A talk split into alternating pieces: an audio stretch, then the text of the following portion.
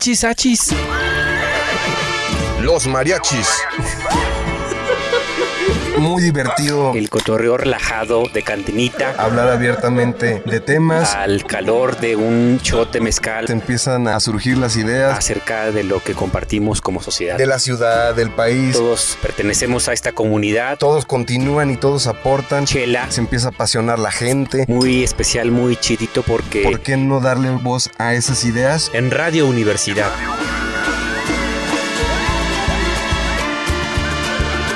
Achis, achis. mariachis. Con Chuy Monsiváis. con Poncho Méndez. 88.5. 91.9 FM en Matehuala.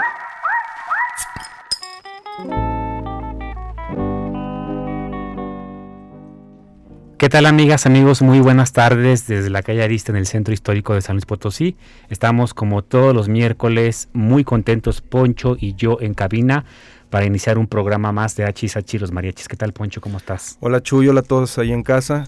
Pues muy contentos de estar otro miércoles con ustedes. Ya listísimos para, pues, para platicar. Así es, Poncho. Hay una semana intensa en términos noticiosos en la agenda pública local, nacional e sí. Eh, ya estamos de lleno sintiendo el final del otoño, acercándonos a una temporada favorita para muchos que es el invierno. Ya, La temporada de los atoles, los tamalitos, el ponche. este, la garnacha, ¿no? Sí. Qué bueno que se sienten los fríos en la capital potosina, al menos esta semana estuvo interesante ya las olas de frío. Claro, aparte, digo, a comparación del año pasado que, que no tuvimos muchas posadas ni festejos, como que se acerca la posibilidad de, de retomar un poquito esos festejos, ¿no? Que extrañamos. La verdad, ya desde eh, la celebración del Día de los Muertos, Poncho, la Sí. gente está entrándole con todo a, a- a- a las fiestas, eh, a las conmemoraciones. Claro, No ya sé. extrañamos. Ex- Exactamente, Poncho. Eh, hoy tendremos un programa muy especial, Poncho, un- una discusión Ajá. en la sección acá entre nos muy, muy interesante con nuestra invitada, Urendi Sinaí. Eh, pero, ¿qué te parece si nos vamos de lleno a los tres shots del programa? Me parece bien. Pues como ven, nos aventamos el top 3 de noticias. Tres tragos.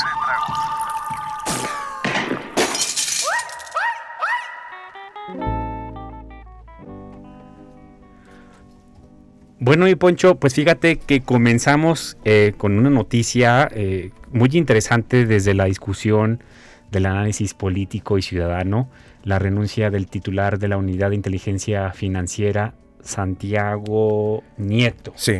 Bueno, pues resulta que seguramente ustedes ya estarán enterados. Sí. eh, el amor triunfó sobre la política y la administración pública. Claro. El ex ahora titular de la Unidad de Inteligencia Financiera contrajo nupcias con una consejera electoral del Instituto Nacional Electoral y se armó el merequetengue en Antigua. Guatemala, mi poncho. Fíjate que, pues, una, una, una noticia que sorprendió a muchos, pues este Santiago Nieto, la verdad, venía desempeñando pues un papel bastante bueno dentro de los funcionarios principales de, de esta administración, y pues agarra a todos por sorpresa, ¿no? Porque creo que pues también explota el escándalo este con con que les encontraban en el avión a, a- a la secretaria de turismo del. DF con los dueños del Universal una cantidad de 35 mil dólares sin declarar y ahí empezó, ¿no? Ahí empezó como los, los reflectores, ¿no? Sí, Y luego- primero la renuncia de ella. No, claro, exactamente. El fin de semana, eh, que resulta paradójico que en el evento eh, de turismo más importante de la Ciudad de México, la encargada del turismo de la ciudad, pues se haya ido de pachanga Ya. a la boda de Santiago Nieto y la consejera electoral. Y luego también, Poncho, Sí. eh,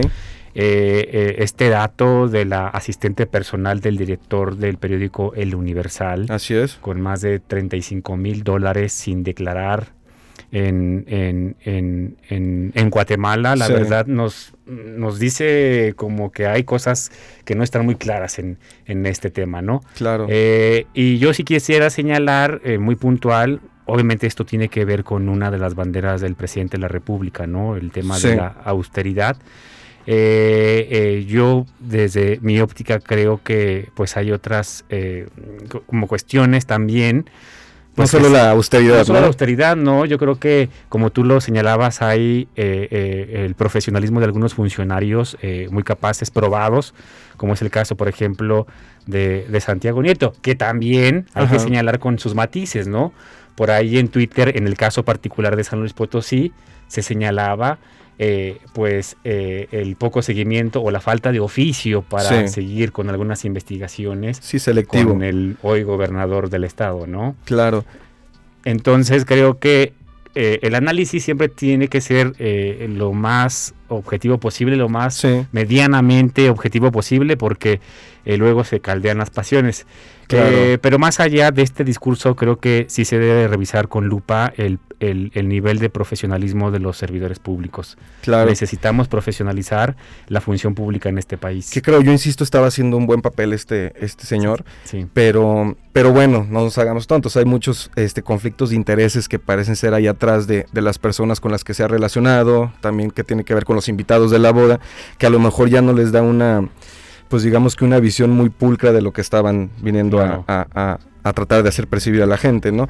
Y sobre todo es, bueno, si estás persiguiendo a estas personas por, por inteligencia financiera y a la, me- a, la, a la- mera hora también estás llevándote con ellos en, Claro. acá en, en la pachanga, pues, Claro. pues sí puede saltar a conjeturas y a, y a críticas, pues que Claro, no. Que ya no, vemos los resultados, luego ¿no? volvemos siempre al análisis cuando andamos cotorreando con la banda, ¿no? Sí. Acá los ciudadanos eh, desgreñándonos, defendiendo sí, a los sí. colores, y resulta que a la gente allá arriba, pues. Sentados hombre, se la en una boda. madre, se la pasa a toda madre, no todos los colores ahí disfrutando de la vida, ¿no? Entonces yo creo que eh, hay que dejar un poquito de lado también esas pasiones y Claro. tratar de ser lo más objetivos posibles. Creo que tenemos que defender las causas de los ciudadanos. sí, y ahora a ver cómo le va al nuevo titular que es Pablo Gómez, Sí, hombre. Claro, yo emblema ¿no? de la izquierda aquí en México. totalmente yo eh, reconozco mucho la trayectoria de Pablo Gómez, un extraordinario eh, tribuno Sí. en el Congreso de la Unión.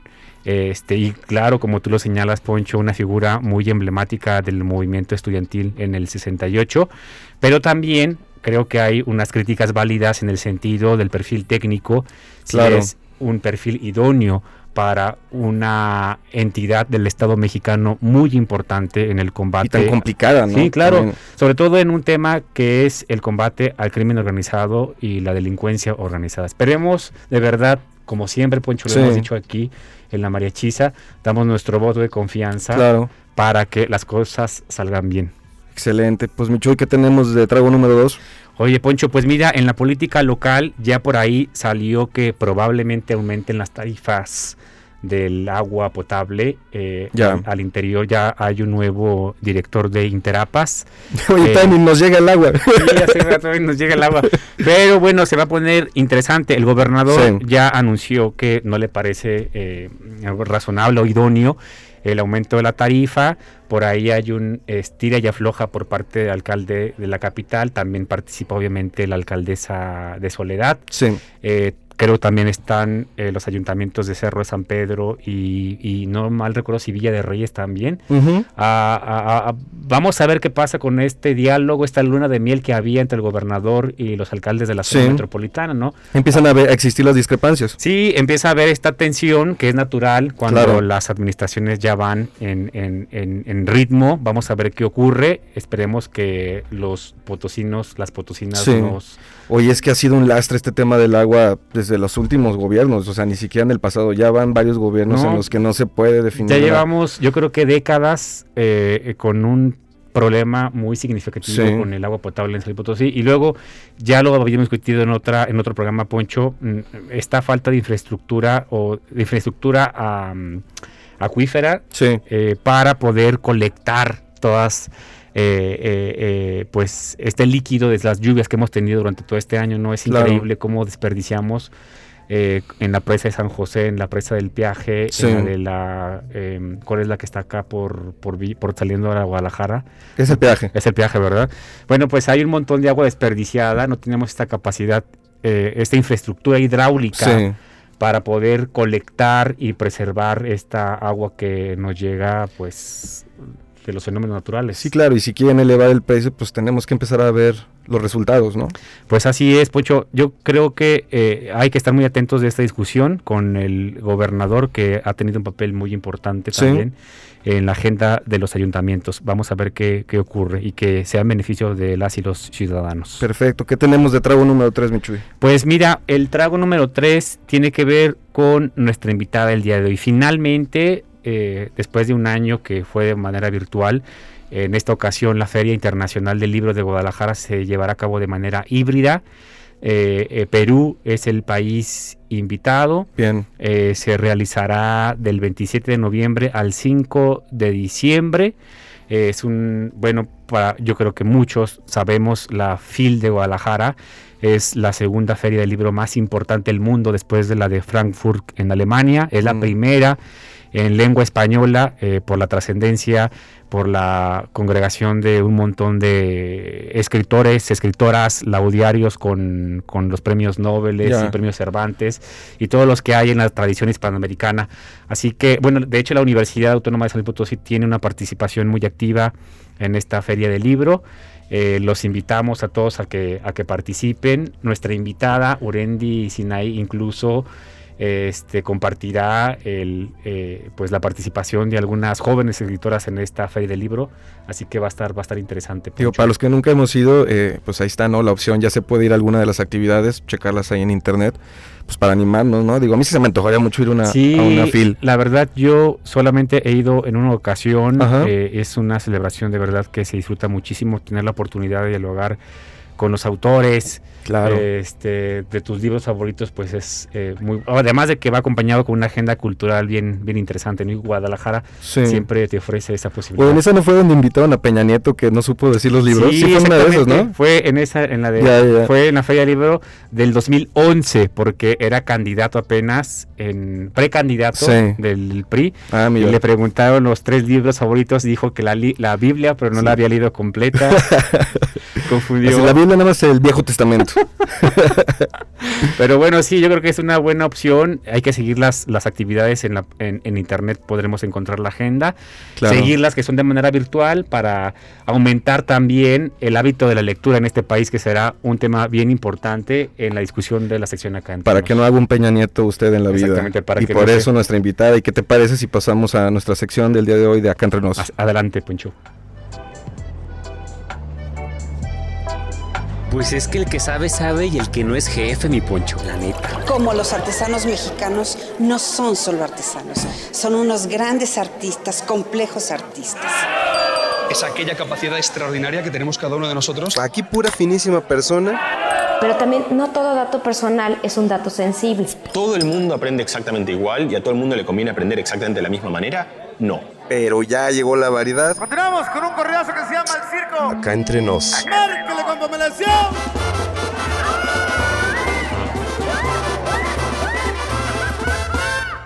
Acá entre nos.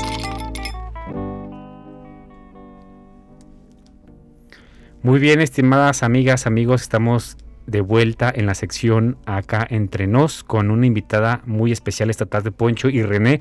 Ya René está en cabina con nosotros eh, para eh, hablar acerca del hábito de la lectura y también una experiencia personal con nuestra invitada Urendi Sinaí Pozos Guerrero. Urendi, estamos muy contentos de tenerte aquí con la mariachisa. Gracias por aceptar la invitación. No, muchísimas gracias a ustedes. Yo estoy muy contenta de estar aquí con ustedes esta tarde y sobre todo para, para hablar de libros. Muchísimas gracias. Claro. Bueno, pues fíjate, Poncho René, eh, eh, al principio estuvimos hablando de, de entrar al aire de la, del índice de lectura en, en México. Creo que no alcanzamos ni los dos libros al año. Es el índice de lectura. Tenemos Fíjate. 1.5. O sea, empezamos el primero y el segundo ya lo dejamos a medias. Este eh, es una diferencia abismal, por ejemplo, con el nivel de lectura de países nórdicos, que incluso se acercan a los 20 libros Ya. al año. Eh, en el caso puntual, yo quisiera compartir con la Mariachisa que nuestra invitada, que nuestra invitada, pues al menos desde que inició la pandemia ya lleva un registro de más de 140 40 libros. Yo quisiera, Urendi, que nos compartieras cómo fue que iniciaste esta aventura con las letras, con los libros, con los géneros literarios. Eh, el hábito como tal yo creo que lo empecé a desarrollar en la carrera. Yo antes no, no había leído nada, había leído quizá un par de libros. Me acuerdo que en la secundaria estaba de moda Carlos Cuauhtémoc Sánchez. Claro. Leí un grito desesperado. Desde la secundaria, ¿no? en éxtasis, sí. Ándale. Y en, la, en, en el Covach, yo me acuerdo que solamente en las clases de literatura leíamos fragmentos, pero nunca leíamos obras completas. Cuando yo entré a la carrera, a la carrera de Derecho, yo tenía muchos compañeros que habían estado en colegios particulares y habían leído mucho. Entonces a mí me daba mucha pena que cuando llegaban a hablar de ese tema yo no sabía nada. Y le dije a una de mis mejores amigas que ella sí, sí había leído mucho y me dice, pues empieza, empieza con libros sencillos. Y pues en esa época yo era estudiante, yo no tenía para comprar libros, mis Ujú. papás hacían el esfuerzo para comprarme los de la carrera. Y lo que hice fue que había en San Francisco una biblioteca en la esquina. Claro. No está, Claro. creo. Sigue todavía, ¿no? ¿Ah, sí, sí, sí, claro.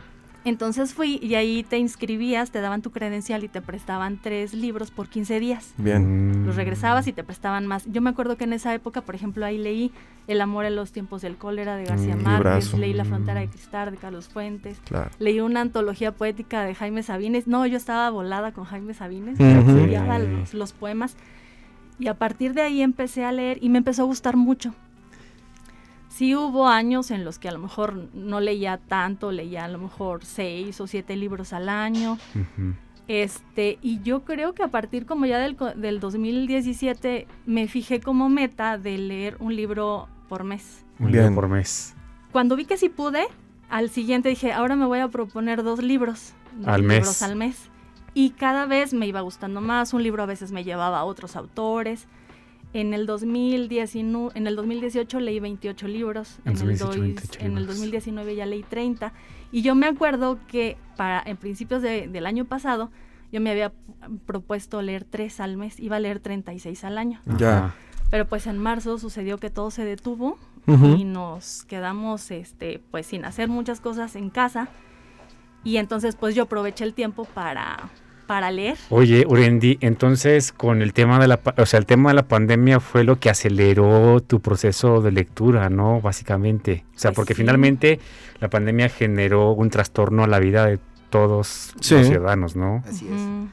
Pues sí, porque ya tenía mucho tiempo, ya no podíamos salir a trabajar, ya no podíamos salir con los amigos, pues ya no podíamos hacer muchas cosas, entonces todo ese tiempo yo lo ocupé en pues en leer y Sí. se me pues sí, leí más del más del doble de lo que yo tenía previsto leer para ese año. Urendi, fíjate, eh, obviamente la María Hechiza eh, no sabe, bueno, ya señalaste que eres abogada, pero tuviste que, eh, em- eh, bueno, pues combinar este hábito de la lectura que ya eh, te nació desde que estuviste en la carrera con tu actividad profesional, ¿no? Porque tú tenías una actividad profesional, eh, pues que te implicaba un tiempo de dedicación, ¿no? O sea, no era complicado eh, tener que estar en el trabajo y luego llegar a, a- a- a leer todos los libros que tenías en mente.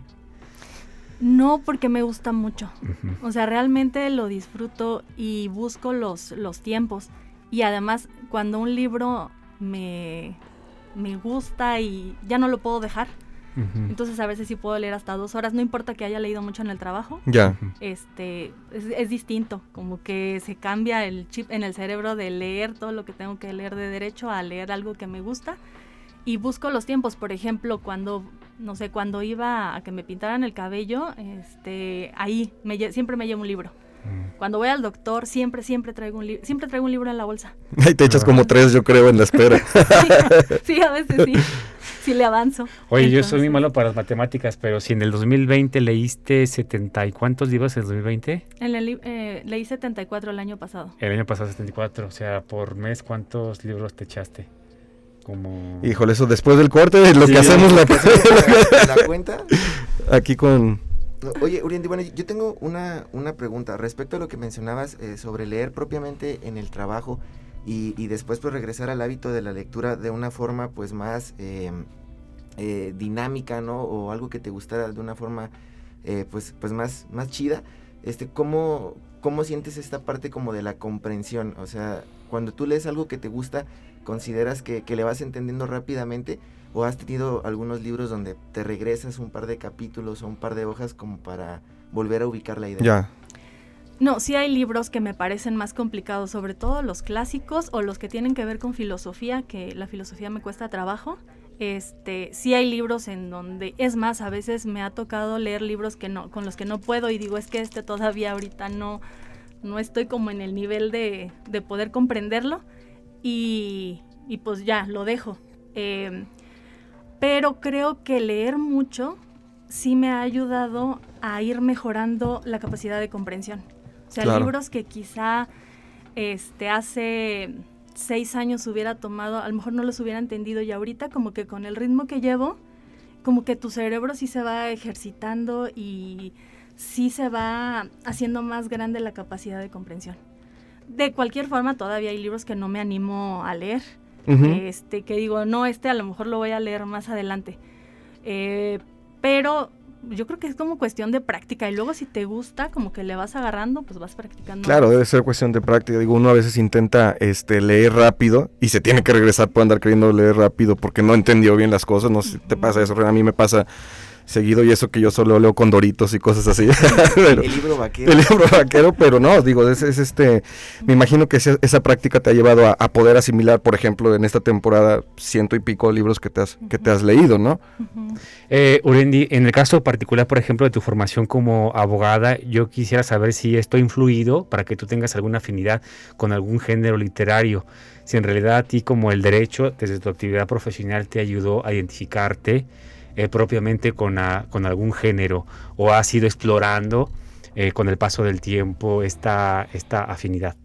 Yo creo que he ido explorando. Eh, curiosamente, casi no me gusta leer libros de derecho. Claro, claro, pues ya estuviste cinco años en la carrera, pues imagínate. Sí, no, no me gusta, pero, por ejemplo, sí me ha tocado, este año leí una novela criminal de Jorge Volpi, y me gustó mucho porque es, como si estuviera leyendo el expediente del caso Florence Cassés.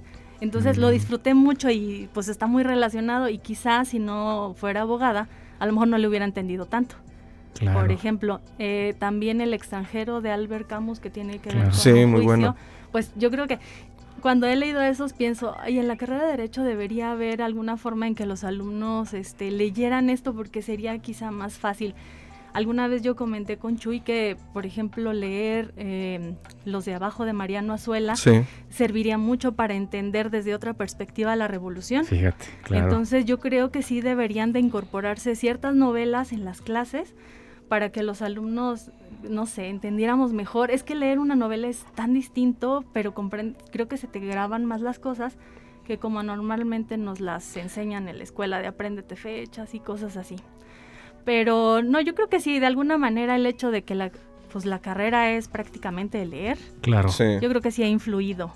Y, y, a su vez me ha ayudado mucho a leer lo que me gusta por hobby en mi carrera, en mi trabajo, porque siento que leo más rápido. Claro. Sí, sí he sentido que con el paso del tiempo, este, soy más rápida para leer. Y mira, justo también como con esto que acabas de señalar, eh, yo quisiera saber si ahora tú estás vinculada concretamente con una actividad profesional del derecho, si ya eh, has dejado como el derecho por el momento de lado eh, y como en algún momento también te ayudó este hábito por la lectura o el hábito por los libros para a lo mejor desarrollar un poco tu creatividad también al momento, porque me imagino que como abogada tuviste que desarrollar esta capacidad creativa, ¿no? Para redactar este proyectos de, sentencia, ¿no? Me imagino que ha sido como valioso este hábito en tu carrera profesional.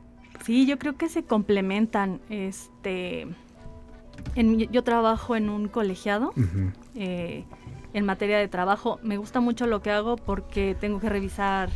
Este, yo no, yo no hago, propiamente yo no hago los proyectos, pero me toca revisarlos y a mí me gusta mucho, o sea, me gusta mucho leerlos y con la con los libros que leo por hobby, repito, me ha ayudado mucho como que leer rápido, pero aparte he ido descubriendo lo que verdaderamente a mí me gusta. Y a mí me gusta mucho la corrección de estilo. Y yo mm. digo, ¿cómo, ¿cómo, los libros como que me fueron llevando? Como que ni siquiera yo sabía que había la carrera de corrección de, estilo. corrección de estilo, que la gente se puede dedicar a eso, como que no, no sé, no. Y, y, ahora que leo libros, que sigo a personas que hablan de libros y veo videos, entonces, este, pues descubrí y me gusta. Y de hecho ahorita yo estoy estudiando un curso de corrección de estilo en Mm. una escuela de una editorial y me gusta mucho. Y entonces todo va relacionado. Oye, Orendi, y de los escritores jóvenes, de las escritoras jóvenes que hay en el país, me imagino que has descubierto a un montón de talentos, ¿no? Sí, por ejemplo, eh, hay una escritora veracruzana, se llama Fernanda Melchor. Ella ha ganado este, premios muy importantes en Alemania y me parece que este año también estaba nominada.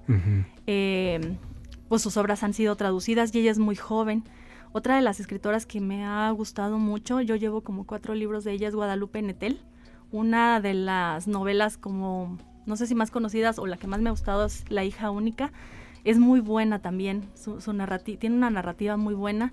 Eh, Alaide Ventura también tiene un par de libros que son muy buenos. Ella se, se ha publicado porque ha ganado premios, porque luego también es complicado publicar aquí en México. Ya. Y eh, hay otra autora regiomontana que me gusta mucho que se llama Sofía Segovia. eh, y, y- y hay muchas, eh, ahorita no se me vienen ya a, a la, a la mente. Pero este yo creo que sí debemos estar atentos porque hay mucho talento y sobre todo ahorita este que la mujer está reivindicando su papel en la literatura, yo creo que pues hay que aprovecharlo y hay que leerlas y hay que echarle muchas porras. Sí, oye, esto que mencionas es como muy valioso. Luego lo comentaba aquí con Poncho, este, para dar el pantallazo nada más hablamos ya de los escritores eh, como típicos, ¿no? Que se De me cajón. la cabeza de cajón, que, que Octavio Paz, que Mario Vargas Llosa, y hay una producción eh, muy interesante con las nuevas generaciones. Eh, en este caso en particular, Urendi, eh, a mí sí me gustaría también desde tu eh, eh, experiencia eh, buscando nuevos, nuevos libros, ¿cómo ves el panorama, por ejemplo, de la, de la producción, de la edición, de, de, bueno, más bien de la industria de los libros en México? ¿Hay como, ves tú como una iniciativa por parte del Estado para impulsar? ¿Hay una iniciativa más importante por parte de las casas editoriales? ¿Cómo ves tú el, el escenario a nivel general como en México? Me van a disculpar la interrupción, pero vamos a ir a un corte y qué te parece si nos contestas esa pregunta regresando de el corte. Así Claro es.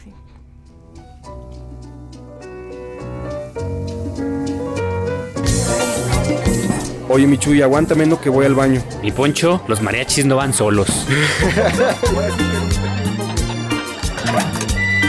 Regresamos. Oye, carnal, ¿qué te estaba diciendo? Pues que ya regresamos.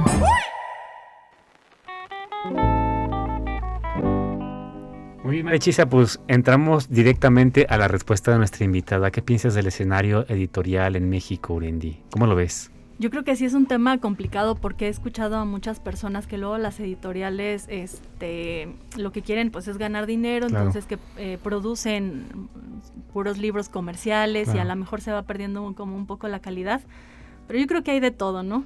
Y sí también creo que hay editoriales, por ejemplo como Sexto Piso, que impulsa eh, nuevos escritores y de géneros distintos o a, o a lo mejor ciertas historias a las que no estamos acostumbrados y pues eso es muy bueno porque luego uno lee joyitas este, Claro.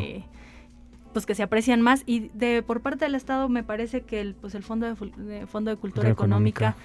sí impulsa a los escritores y como Alaide Ventura la autora que comentaba hace rato, pues ella precisamente publicó sus dos novelas por concursos que se hacen y que luego a veces la gente no, pues no sabemos por qué no, no se hace como del conocimiento público Claro. o no sé de dónde salen las convocatorias, pero sí creo que hay un esfuerzo por eh, pues por publicar a la gente joven, a la gente nueva y pues a la que no es tan que sí, que no ha sido tan prolífica, porque luego esos son los que ya como de cajón, ah, pues ya publicaste seis, pues Sí. te publico otra, ¿no?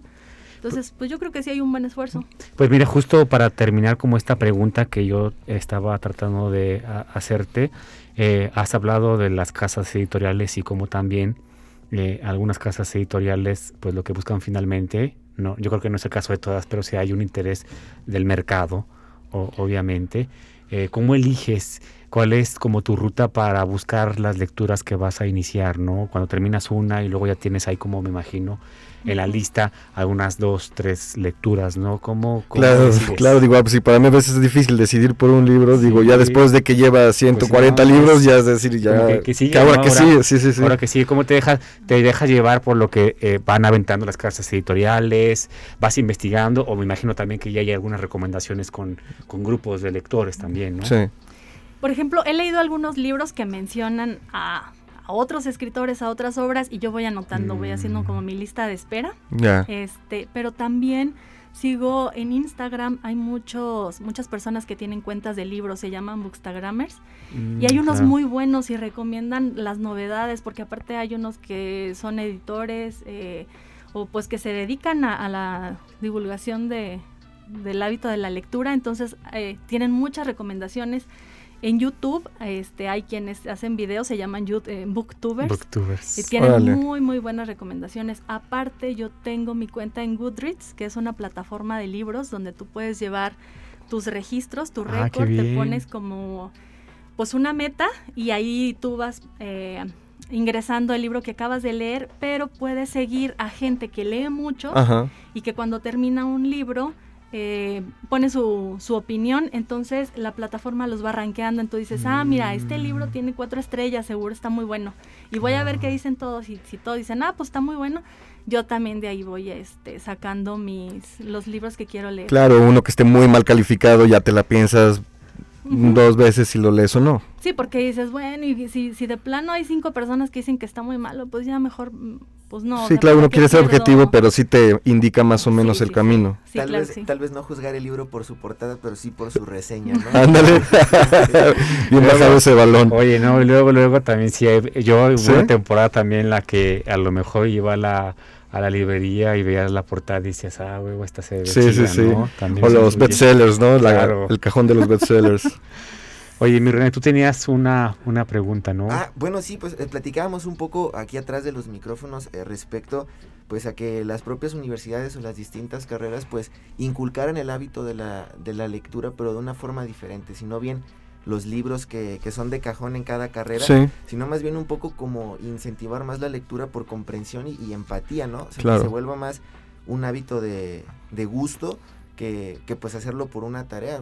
Les platicaba que pues bueno, en la, en la carrera teníamos una materia de nombre de lecturas, que pues bueno, tenía una filosofía el maestro más allá de leer eh, propiamente el libro, sino también de, de que el hábito de la lectura te ayudara a leer cosas en tu entorno de una manera más pues más abierta. Entonces, pues me gustaría preguntarte si, si tú compartes esta idea y pues cómo crees que debería ser un poco la participación de la, de la lectura y, de la comprensión pues en las distintas carreras. ¿Crees que le deberían de meter un poco de, literatura más eh, pues, de las personas que, les gusta leer o continuar con estos libros clásicos de, de la teoría de las universidades?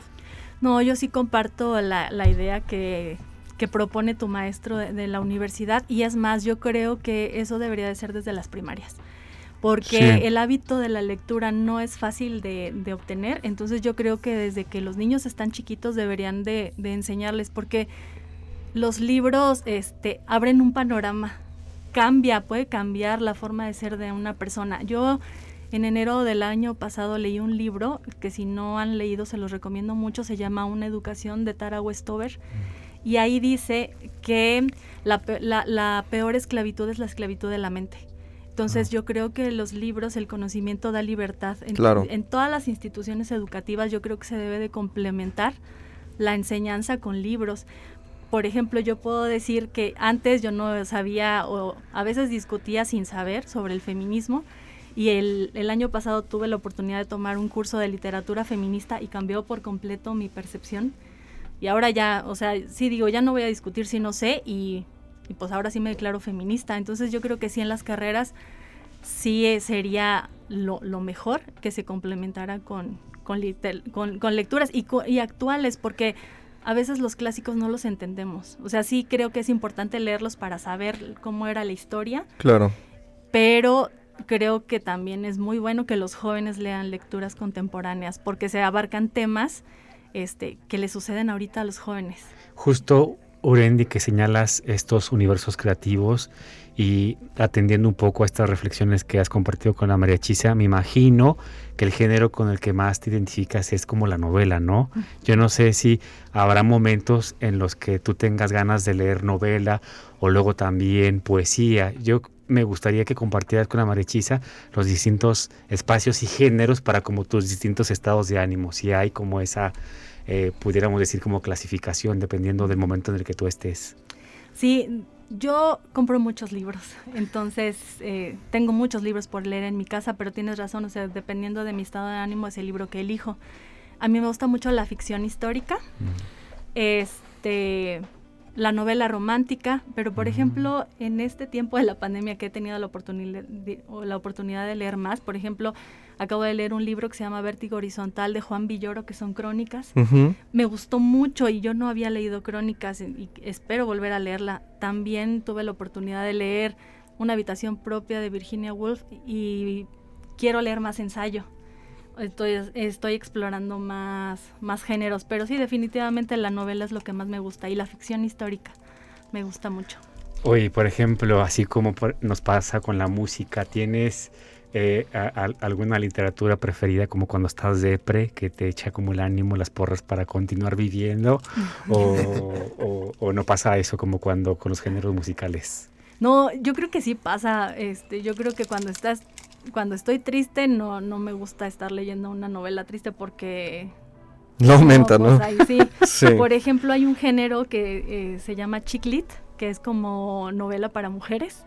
Y una de las representantes es, es la española Elizabeth Benavent. Entonces su literatura es muy divertida, como ágil, con un toque erótico, este, pero sí es distinto a leer, por ejemplo, algo de la Segunda Guerra Mundial que a mí me gusta mucho leer sobre la Segunda Guerra Mundial. Ya. Este, pero sí, como que sí depende mucho del estado de ánimo. Claro. A mí me surge mucho así, por ejemplo, la duda si hay si hay este cosas, o sea, si se podría juzgar el tipo de cosas que lee la gente, ¿no? O sea, por ejemplo, estábamos hablando de que decía Chuy que el mexicano lee promedio 1.5 libros, al año, ¿no?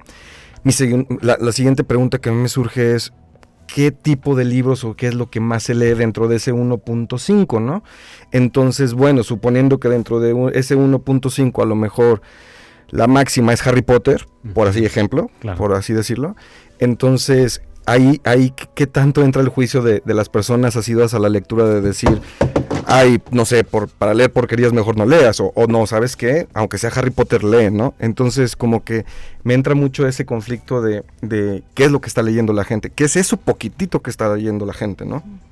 Yo creo que si no tenemos el hábito de la lectura, yo creo que no importa lo que leas. O sea, el chiste es empezar conforme uno vaya leyendo más como que la mente, el cerebro nos va exigiendo, o sea, nos va diciendo, esto que estás leyendo ya no me satisface tanto, a lo mejor como aumentale un poquito, pero para empezar, yo creo que no importa. De hecho, yo he escuchado en muchos de las personas que sigo que dicen que lo ideal para los niños, a los jóvenes, es leer Harry Potter. Mira. Mm. Porque es una novela que hace que se piquen y que quieran leer el segundo y que luego quieran leer el tercero y de alguna manera eso ya los va acostumbrando, ¿no? A leer y porque además el universo de Harry Potter está como diseñado para que ellos se lo imaginen en la cabeza, entonces muchos elementos que es muy bueno. Yo antes, este, era muy criticaba mucho a los libros de superación personal. Pero ya he aprendido que no, o sea, no hay libro bueno y no hay libro malo. Y si las personas disfrutan leer un libro de autoayuda, de hecho yo he leído algunos, sí. y no no importa, yo creo que el chiste es leer y ya más Fíjate que sí, y me gusta mucho la respuesta, porque justamente mi, mi, incógnita era esa. Tú, uno a veces escucha a muchas personas, eh, a lo mejor muy asidos a la lectura, que son muy snobs o son muy pretenciosos, y siempre tienen ese juzgarte, ¿no? Por lo que lees o por lo que no. Y este mensaje, pues es todo lo contrario, ¿no? Empieza por algo y, y créate un hábito de lectura. Mira, y justamente con esto que señalas, Poncho, y yo sé que René tiene ya preguntas preparadas. Ah, yo pensé que René tiene su playera de Harry Potter. es presidente del club de fans. de, Crepúsculo. Eh, en este punto en particular, eh, y sobre todo para eh, la generación millennial, que a lo mejor... pues no, no, no tengamos este hábito tan arraigado de la lectura, ¿Habrá algunas, em, pues, algunos autores como recomendados que a lo mejor pudieran despertar en nosotros este interés por iniciar desde ya este hábito por los libros, así como tú señalabas, por ejemplo, eh, los libros de Harry Potter en una etapa temprana, eh, y de acuerdo a lo que has leído y desde tu posición personal, ¿cuáles serían como los autores para que la generación millennial comience a, tener este hábito por la lectura? Hay un libro eh, que yo trato de recomendar siempre que se llama Persona Normal de Benito Taibo. Es un libro que mm. puede disfrutar los adultos y los jóvenes y me gusta mucho ese libro porque a su vez habla de otros libros. Es como si te enseñara un mapa y que te estuviera explicando y que te dijera, mira, ve por ahí, o sea, y, él mismo te va sugiriendo lecturas pues que son pues que son buenas. Este, yo creo que buscar ese tipo de, de libros. También hay un potosino que se llama Jaime Alfonso Sandoval, hace poquito leí uno que se llama Los fantasmas de Fernando. El Fondo de Cultura Económica le pidió que hiciera un libro acerca de los jóvenes que se mm, lastiman y creó una novela muy bonita y que además a mí me encantó porque está desarrollada en la Huasteca. Entonces yo me podía imaginar perfectamente porque yo soy de allá. De Axla de Terrazas. De Axla de Terrazas, entonces yo me imaginaba perfecto los colores, los olores, los sabores, todo. Y yo creo que ese tipo de libros que están escritos de manera muy sencilla, eh, que abarcan temas actuales y que son chiquitos, yo creo que son muy buenos para empezar. También hay otro libro que se llama El odio que das de Angie Thomas, también es para jóvenes, que habla sobre una joven eh, negra en Estados Unidos que ve como un policía mata a su amigo.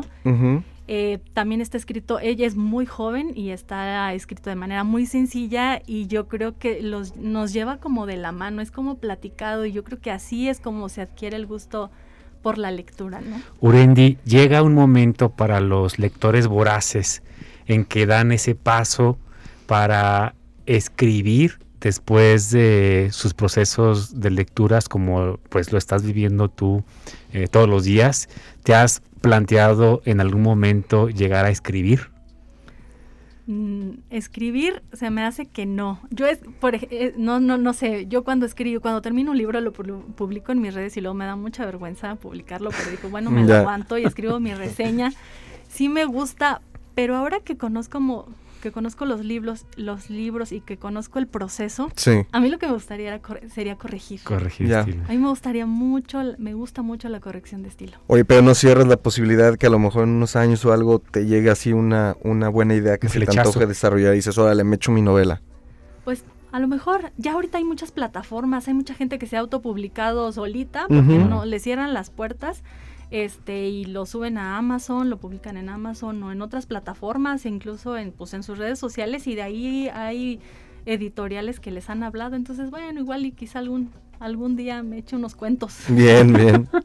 Oye, Ponche, pues ¿qué te parece, René, si entramos de lleno a esta sección donde la marichista también participa, que es Todos Toman? Oye, oye, Michu, ¿y qué anda diciendo la raza de esto? Si te vienen a contar. Pues ya sabes cómo es la banda, mi poncho, no tiene pelos en la lengua.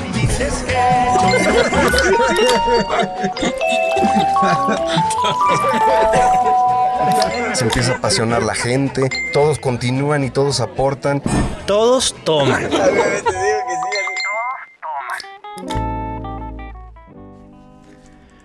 Marichicia, pues estamos de vuelta aquí con HSH los mariachis y llegamos a la sección donde todos toman. Bueno, pues qué onda, eh, la verdad es que muy contento y, la verdad es muy chida la plática que estamos teniendo.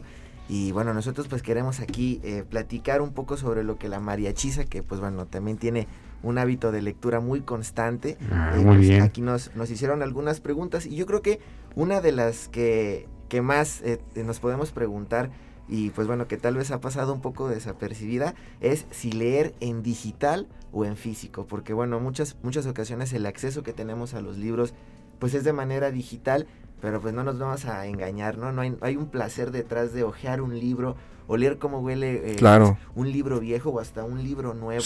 Y bueno, pues ¿cuál es, es tu favorito? ¿Digital o en físico? Siempre va a ser físico, definitivamente. Yo antes estaba cerrada a leer en digital, pero no recuerdo por qué tomé la decisión de, comprarme un dispositivo Kindle. este, pues es para leer en digital y, y la verdad es que estoy encantada porque puedo, ahí ya tengo yo creo que como 20 libros que he leído y pues lo puedo traer sin que me pese tanto. Este, y tiene además otras virtudes, eh, como saber el significado de las palabras y en algún momento no, no sé qué significa alguna. Y ya me he ido acostumbrando. Y también en el taller que tuve de literatura feminista nos mandaban muchas lecturas en la computadora y ya descubrí que no, pues no pasaba nada. Que cuando es lo que hay, pues el chiste es leer. Entonces ya no estoy cerrada. Sí, yo creo que también pues cuando vas eh, por ahí en el camión y vas, eh, no sé, que te queda media hora, 40 minutos y te lo avientas en el celular, tal vez lo único que le repelaría es que los ojos después sí se cansen un poco, pero bueno, también al final de cuentas eh, las personas que devoran los libros también pues terminan, ¿no? Un poco eh, usando gafas, pues para la vista cansada. Y bueno, tenía otra, otra pregunta respecto pues a lo que comentábamos en el bloque anterior de los libros motivacionales y pues de esta, esta disputa que siempre tienen entre, entre pues criticar lo que se lee, pero bueno, creo que, que quedó eh, bastante respondida.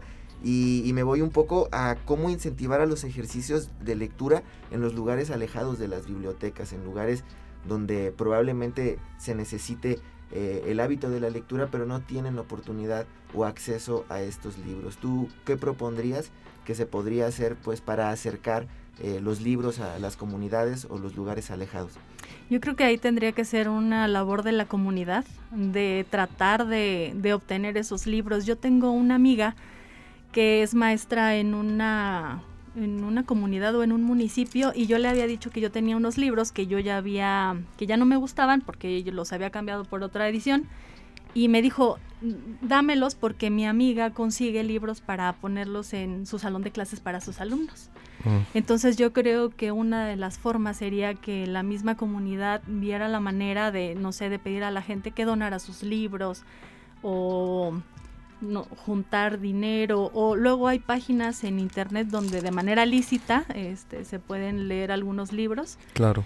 O, o, picar piedra en la Secretaría de Educación Pública y decir, oigan, mándenos libros, hay que hacer aunque sea una biblioteca chiquita, pero pues hay que tenerla.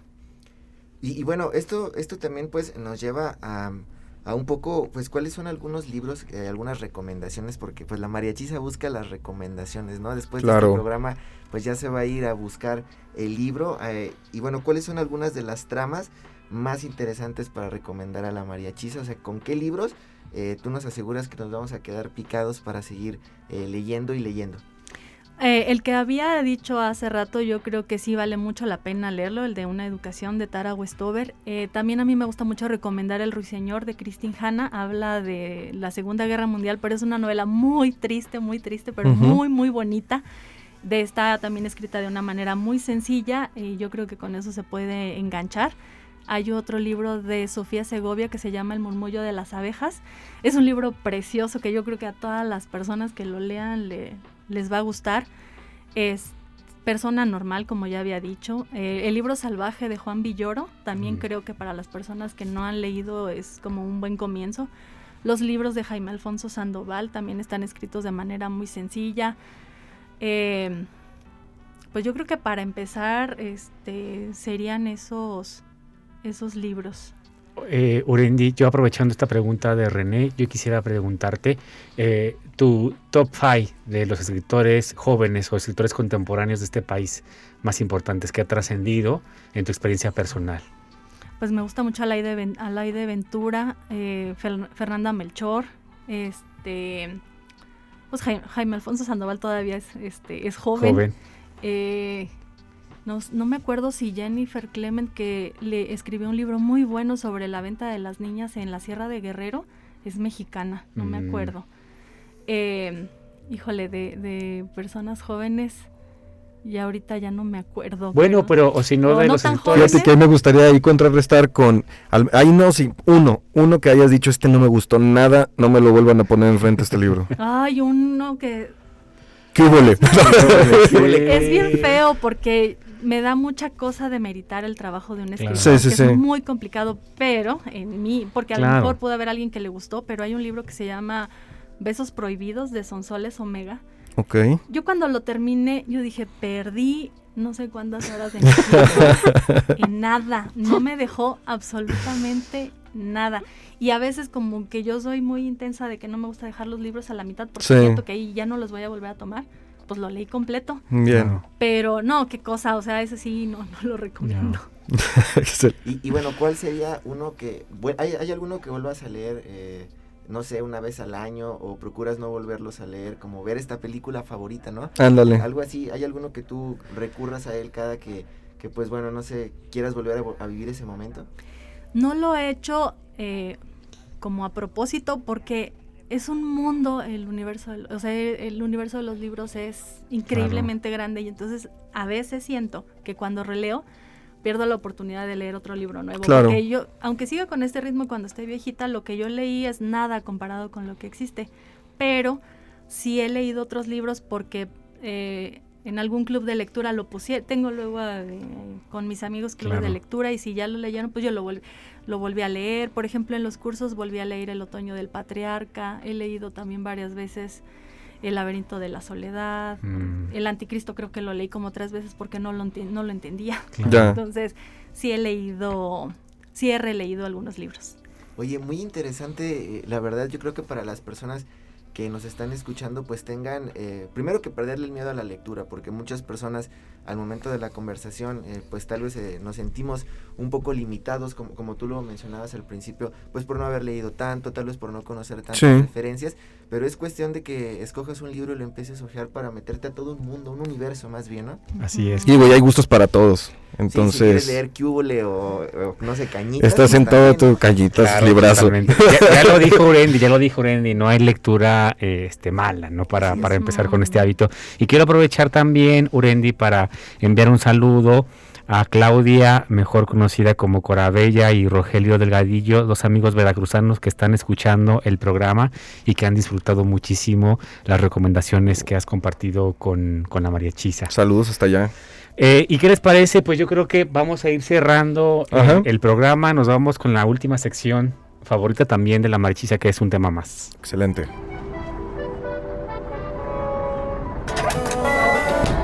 ¿Qué, Michui? ¿Nos echamos la última? Pues no le echamos, mi Poncho. Si hasta la pregunta ofende. Un tema más. A ver, a ver, a ver, señores. Aquí pura finísima persona. Un tema más. Bueno, Poncho, René Urendi, simplemente para ir cerrando el programa con un tema más y antes de despedir a nuestra excelente anfitriona del día de hoy, eh, como tema más tenemos la última noticia de hace, no recuerdo si una semana, 15 días, pero se anunció por parte eh, del gobierno del estado la donación de un terreno para la iglesia católica de San Luis Potosí y construir un- una iglesia para venerar a la Virgen de San Juan de los Lagos. Ok, oye, este, a ver, Michuy, ¿esto qué, qué implicaciones tiene? Obviamente, obviamente creo que eh, ha faltado muchísima discusión en este tema, es eh, completamente fuera de lugar. Sí, Juárez revolcándose en su Juárez tumba. revolcándose en su tumba es un principio... eh, Sí. Tamaño Juárez. Tamaño Juárez. O sea, terrible, terrible. Yo creo que no hay que olvidar definitivamente Sí. principios eh, que dan contenido al Estado mexicano y Ya. un tema es el de la laicidad. Hay una separación de la iglesia y el Estado. Ojalá veamos en los medios locales una discusión seria de este asunto porque... Digo, yo entiendo que quiere quedar bien con Sí, todo a ver, pues pero- obviamente los fervientes también votan, ¿verdad? Ya, pero, si te quieres ganar el cielo, págale el terreno con tu propio dinero, No, güey. claro, sí, no, sea, bueno, hay que los empresarios que No son marches, afines a, a, pues al, al tema religioso, pues tratar de, de buscar otras vías, ¿no? Creo Ay, que pues es qué cosas, eh, de, de, de, este, de locura esto. Sí, hombre, la verdad que sí. Bueno, pues Urendi, de verdad disfrutamos muchísimo el programa. Eh, ojalá que no sea la primera y última vez que nos veamos. Te vamos a invitar más al programa para que nos sigas compartiendo. Eh, la verdad, eh, ha- has compartido cosas muy chidas. Claro que sí. Y esperemos de que además de los libros también tengas los libreros porque, díjole, ¿dónde, dónde metes tanto libro? Ahí tengo un espacio, mi papá me puso Ajá. unas repisas y ahí tengo mi rinconcito de los libros. no, muchísimas gracias por las recomendaciones y la plática y bienvenida siempre al programa. No, muchísimas gracias a ustedes por la invitación. Fue un gusto estar aquí. Ha sido una experiencia muy bonita y yo encantada. Si me vuelven a invitar, yo bien puesta. Excelente. René Reta. Pues bueno, yo creo que se termina el programa y la verdad pues muy agradecidos y pues bueno, a seguir con el hábito de la lectura y pues bueno, agarrarse un libro Sí, aunque sea en señor. el baño, ¿no? Así es, hombre. Un abrazo a todas y todos. Gracias, nos vemos.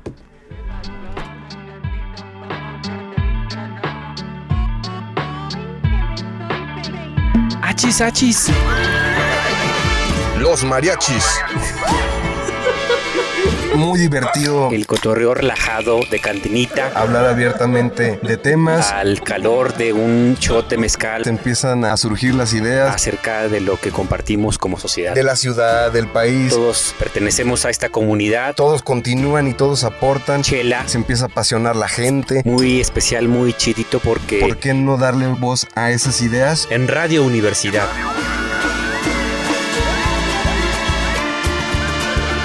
Achis, achis. Los mariachis.